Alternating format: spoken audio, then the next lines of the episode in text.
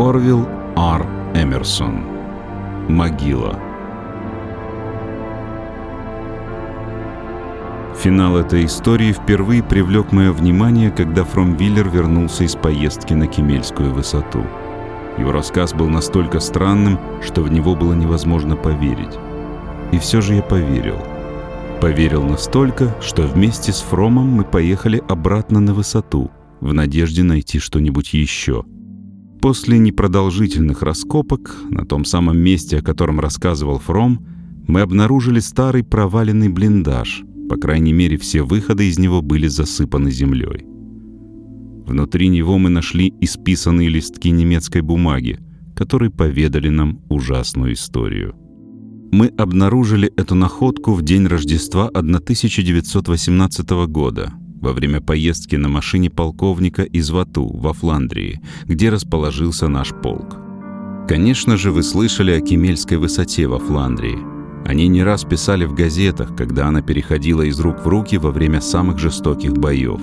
И когда немцы наконец были выбиты из этой стратегически важной позиции, в октябре 1918 года началось их отступление – Вскоре оно превратилось в гонку с преследованием за право первыми прорваться на территорию Германии. Наступление было столь быстрым, что побеждавшие британские и французские войска не успевали хоронить своих погибших. И как ни ужасно это может показаться, в декабре того же года гниющие трупы непогребенных мертвецов были разбросаны по всей Кемельской высоте. Это было место, полное жутких видов и тошнотворных запахов.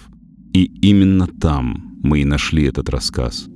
С помощью капеллана, военного священника, мы перевели буквально следующее. Вот уже две недели, как я похоронен заживо. Уже две недели я не вижу дневного света и не слышу людских голосов. Я сойду с ума, если я не найду чем заняться, помимо этого постоянного копания. Так что буду писать. Пока у меня остается запас свечей, я буду каждый день записывать на бумаге свои переживания не для того, чтобы запомнить их. Бог свидетель, когда я выберусь отсюда первым делом, я постараюсь все забыть. Но если я не выйду... Я старший лейтенант германской имперской армии. Две недели назад мой полк держал высоту Кемель во Фландрии. Мы были окружены с трех сторон и подвергнуты сильному артобстрелу. Но из-за того, что мы занимали важный опорный пункт, нам приказали удерживать высоту до последнего человека – Впрочем, наши инженеры хорошо постарались. Были построены многочисленные глубокие блиндажи, и, находясь в них, мы были относительно защищены от артиллерийского огня.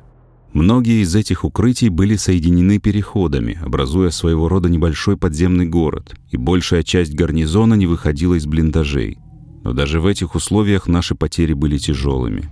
Смотровые площадки должны были находиться над землей, и время от времени прямое попадание снаряда одного из огромных железнодорожных орудий могло разрушить некоторые блиндажи. Чуть более двух недель назад, не могу сказать точнее, потому что я потерял счет дням, обычный артобстрел усилился во сто крат. Примерно с двадцатью другими солдатами я спал в одном из верхних блиндажей. Значительное усиление артиллерийского огня разбудило меня — и моим первым порывом было отправиться через подземный переход в блиндаж уровнем ниже.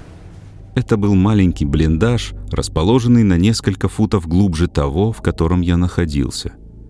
Его использовали в качестве кладовой, соответственно, там никого не было. Он показался мне гораздо более безопасным, и я перебрался в него. Тысячи раз с того момента я проклинал себя за то, что не взял с собой кого-нибудь. Я остался в одиночестве. Едва я вошел в этот крошечный блиндаж, как позади меня раздался мощный взрыв. Земля задрожала, словно под нами взорвалась мина. Так ли это было на самом деле, или какой-то снаряд очень большого калибра попал в блиндаж позади меня, я так и не узнал. Когда шок от взрыва прошел, я вернулся обратно в проход. Пройдя примерно полпути, я обнаружил, что верхние перекрытия провалились, позволив земле осесть. Мой путь назад был полностью заблокирован. Я вернулся в маленький блиндаж и в одиночестве переждал несколько часов ужасающего обстрела. Единственным другим выходом из блиндажа, в котором я находился, был проход из траншеи наверху. Но все те, кто там находились, давно уже спрятались в укрытие, так что я не мог ожидать, что кто-то войдет, пока продолжается обстрел. А когда он прекратится, наверняка начнется атака. Я не хотел быть убитым гранатой, брошенной из траншеи через проход в блиндаж. Поэтому я не спал и ждал первых признаков прекращения бомбежки, чтобы выскочить и присоединиться к тем товарищам, которые могли остаться на холме. Спустя примерно 6 часов сильной бомбардировки все звуки над землей, казалось, прекратились. Прошло 5 минут, потом 10. Наверняка атака приближалась. Я бросился к лестнице, ведущей наружу. Я успел сделать всего пару шагов по ступенькам, прежде чем меня ослепила яркая вспышка и прозвучал оглушительный взрыв. Я почувствовал, что падаю. Затем все поглотила тьма. Сколько я пролежал без сознания в блиндаже, мне неизвестно. Как мне показалось, прошло довольно много времени, прежде чем я очнулся от тупой боли в левой руке. Я не мог пошевелить ей. Я открыл глаза Вокруг меня была непроглядная тьма. Мое тело затекло и болело. Я медленно встал, чиркнул спичкой, нашел свечу, зажег ее и посмотрел на часы. Они остановились. Я не знал, как долго лежал здесь без сознания. Гул обстрелов прекратился. Некоторое время я стоял и прислушивался, но все было тихо. Мой взгляд упал на выход с лестницей. Я встревожился — тот край блиндажа, где находился выход, был наполовину завален землей. Я подошел и присмотрелся. Выход был полностью засыпан, и сверху не проникало ни лучика света. Я хотел было выйти через переход в другой блиндаж, но тут вспомнил, что он тоже провалился. Я внимательно осмотрел упавшие балки. В промежутке между ними я почувствовал легкое движение воздуха. Это был выход во внешний мир — я как мог попытался сдвинуть балки одной рукой, но вызвал этим небольшой обвал земли, заполнивший трещину. Сразу же я начал откапывать землю, пока вновь не почувствовал движение воздуха. Возможно, это было единственным местом, через которое ко мне поступал свежий воздух. Я был убежден, что потребуется совсем немного времени, чтобы откопать один из проходов, и тут я почувствовал голод.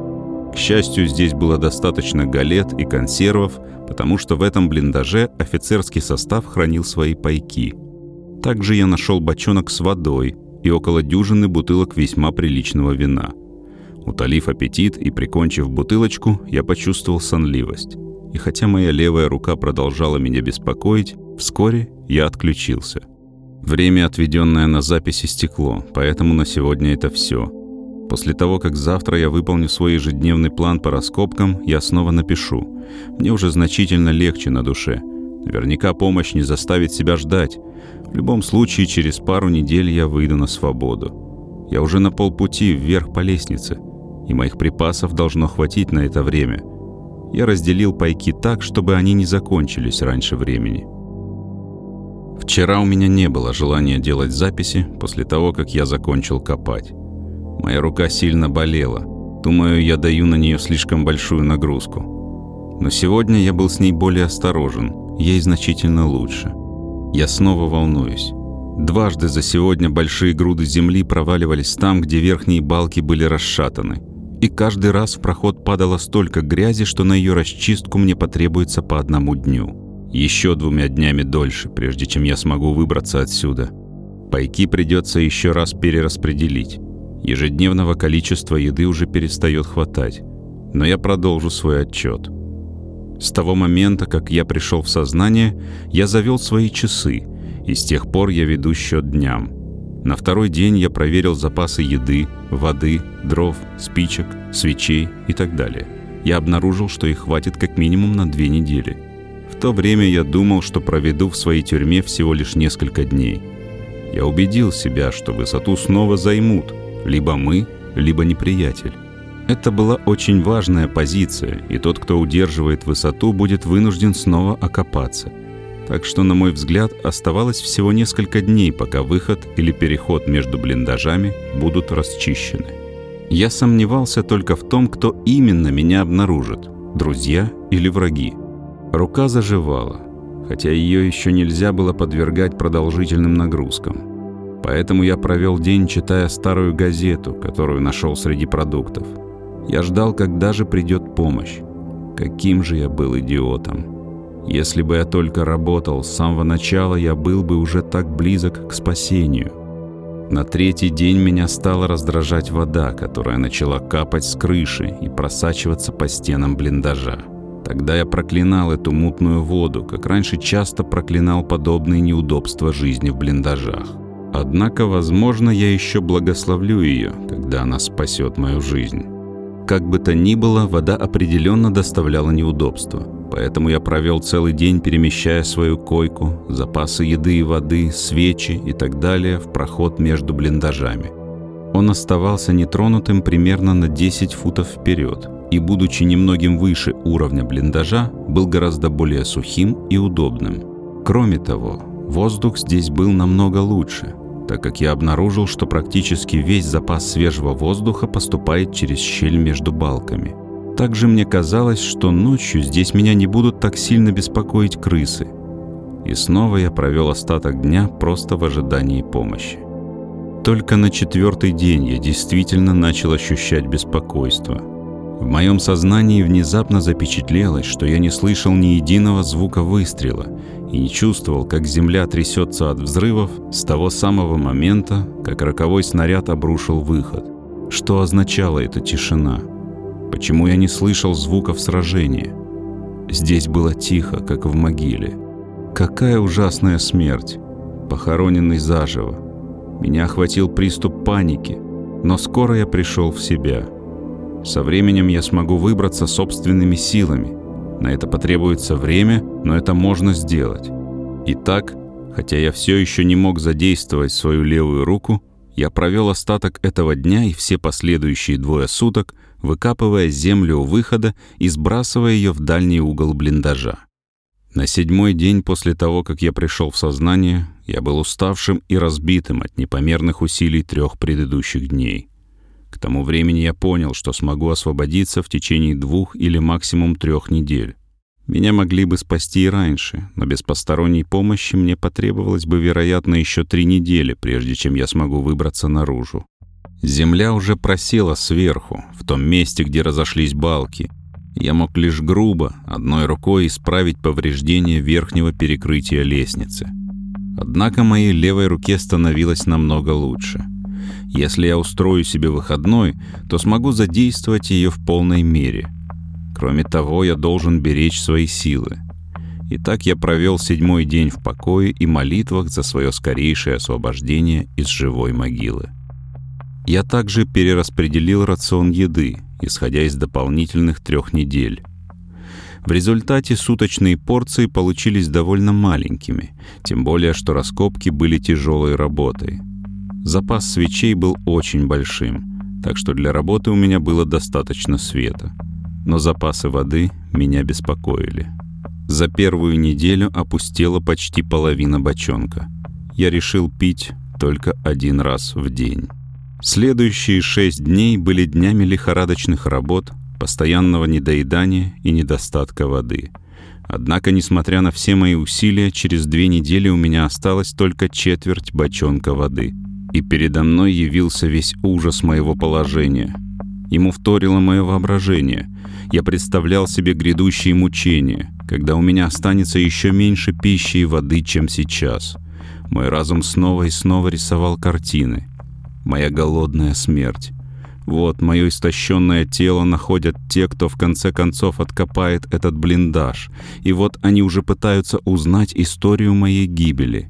И что еще больше усугубляло мой физический дискомфорт, это скопление паразитов, атаковавших блиндаж и меня самого. Прошел месяц с тех пор, как я последний раз мылся, а теперь я не мог истратить ни капли воды даже для того, чтобы умыться — Крысы осмелели настолько, что мне приходилось спать зажженной свечой, чтобы защитить себя во сне. Отчасти, чтобы успокоить себя, я начал описывать здесь свои переживания. Сначала это действительно помогало. Но теперь, когда я перечитываю свои записи, меня охватывает всепроникающий ужас этого кошмарного места. Я хотел бы перестать писать, но что-то побуждает меня продолжать этот рассказ. Три недели, как я похоронен в этой живой гробнице. Сегодня я выпил последнюю каплю воды из бочонка. На полу блиндажа Лужа со стоячей водой. Грязной, слизистой, маслянистой, кишащей паразитами. Лужа не уходит и подпитывается водой, капающей с потолка. Пока я не могу заставить себя прикоснуться к ней. Сегодня я разделил запасы еды еще на неделю. Видит Бог, порции уже и без того были достаточно малы.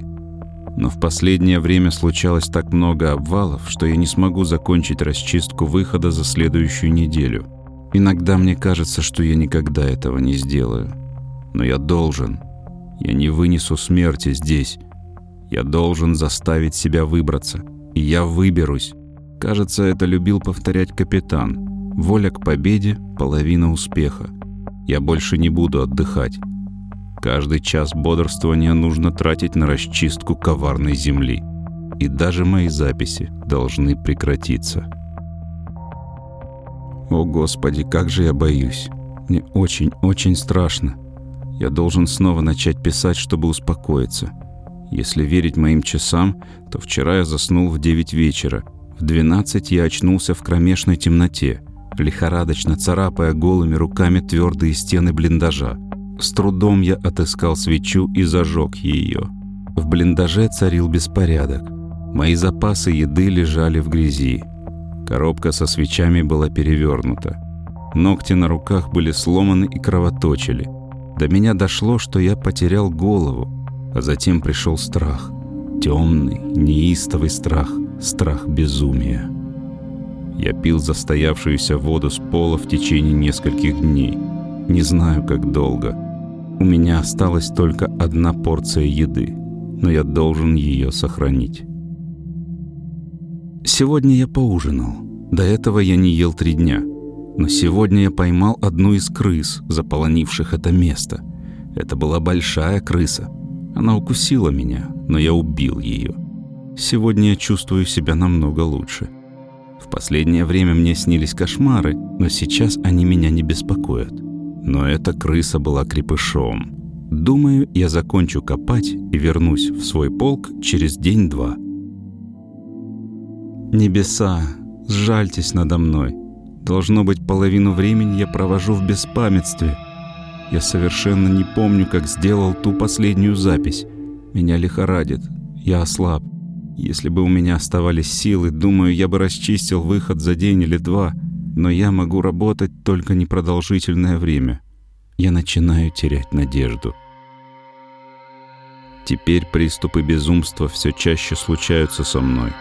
Прихожу в себя, полностью выбившийся из сил, и не могу вспомнить, что я делал. Вокруг разбросаны дочисто обглоданные кости крыс, но я совершенно не помню, как поедал их. В моменты просветления я, кажется, не могу их поймать, потому что они слишком быстрые, а я слишком слабый. Я чувствую некоторое облегчение, пережевывая свечи, но не смею съесть весь запас. Я боюсь темноты. Я боюсь крыс. Но ужаснее всего, я боюсь самого себя. Мой рассудок пошатнулся. Либо я скоро выберусь, либо превращусь в дикое животное. О, Господи, пришли кого-нибудь на помощь. Я схожу с ума. Ужас, отчаяние, безысходность. Неужели это конец? Давно отдыхаю. Ко мне пришла блестящая идея. Отдых возвращает силы. Чем дольше человек отдыхает, тем сильнее он должен стать. Я уже давно отдыхаю. Недели или месяцы, не знаю сколько. Так что я должен быть очень сильным. Я чувствую себя сильным. Лихорадка оставила меня. Так что слушай, у выхода осталось совсем немного земли. Я выхожу. Я проползу сквозь него. Прямо как крот. Прямиком на солнечный свет. Я чувствую себя намного сильнее крота. Так что это конец моей маленькой истории. Печальная история, но со счастливым концом. Солнечный свет — очень, очень счастливый конец. На этом рукопись заканчивалась. Теперь остается только рассказать историю Фромвиллера. Сначала я не поверил ему, но теперь верю. Я запишу все в точности так, как рассказал мне Фромвиллер. А вы уже сами решайте, верить этому или нет. Вскоре после того, как нас разместили в Вату, сказал Фрамвиллер, я решил прогуляться и осмотреть сам Кемельский холм. Я слышал, что там дела обстоят довольно ужасно, но я действительно не был готов к тому, что обнаружил. Конечно же, я видел непогребенных мертвецов в окрестностях Руселары и в Аргонских лесах, но со времени боев за Кемельскую высоту прошло почти два месяца, и там еще осталось много непогребенных мертвецов. Но было еще одно, чего я никогда не видел. Заживо погребенные. Когда я подошел к самой вершине холма, меня привлекло движение рыхлой земли на краю громадной воронки от снаряда. Казалось, что земля падает в некий общий центр, как будто бы ее откапывали снизу. Наблюдая за этим, я в ужасе отшатнулся, разглядев длинную, тощую человеческую руку, появившуюся из-под земли. Она исчезла, увлекая за собой часть грунта. Затем земля еще сильнее зашевелилась, и снова появилась рука, теперь уже вместе с человеческой головой и плечами. Он вытащил себя из-под земли, отряхнул грязь со своего тела, словно огромная изможденная собака, и затем выпрямился. В жизни не хочу больше встретить что-либо похожее на это существо. Он был практически без одежды, а то немногое, что на нем оставалось, было настолько изорвано и испачкано, что невозможно было сказать, что именно это было. Кожа обтягивала его кости, а выпученные глаза смотрели пустым взглядом. Он был похож на труп, долгое время пролежавший в могиле. Этот выходец с того света смотрел прямо на меня, но, похоже, меня не видел. Казалось, свет причинял ему боль. Я обратился к нему. Его лицо исказилось в страхе. Ужас переполнял его. Я шагнул ему навстречу, стряхивая кусок колючей проволоки, застрявший в портянках. Быстро, словно молния, он повернулся и побежал от меня. Ошеломленный, я застыл на секунду. Потом побежал за ним. Он бежал по прямой, не глядя по сторонам. Прямо перед ним была глубокая и широкая траншея. Он бежал прямо к ней. Внезапно до меня дошло, что он не видел ее. Я окликнул его – но это, казалось, напугало его еще больше, и в последний раз, оттолкнувшись от земли, он рухнул в траншею. Я слышал, как его тело ударилось о другой край и с плеском упало в воду на дно траншеи. Я подбежал и заглянул вниз. Он лежал там. Голова его была неестественно откинута назад. Почти наверняка его шея была сломана. Он был наполовину в воде, и, глядя на него, я с трудом мог поверить в то, что видел – без сомнения, он выглядел так, словно был уже мертв достаточно долгое время, как и другие трупы, разбросанные по склону холма. Я повернулся и оставил его там. Он был заживо похоронен, но, умерев, остался непогребенным.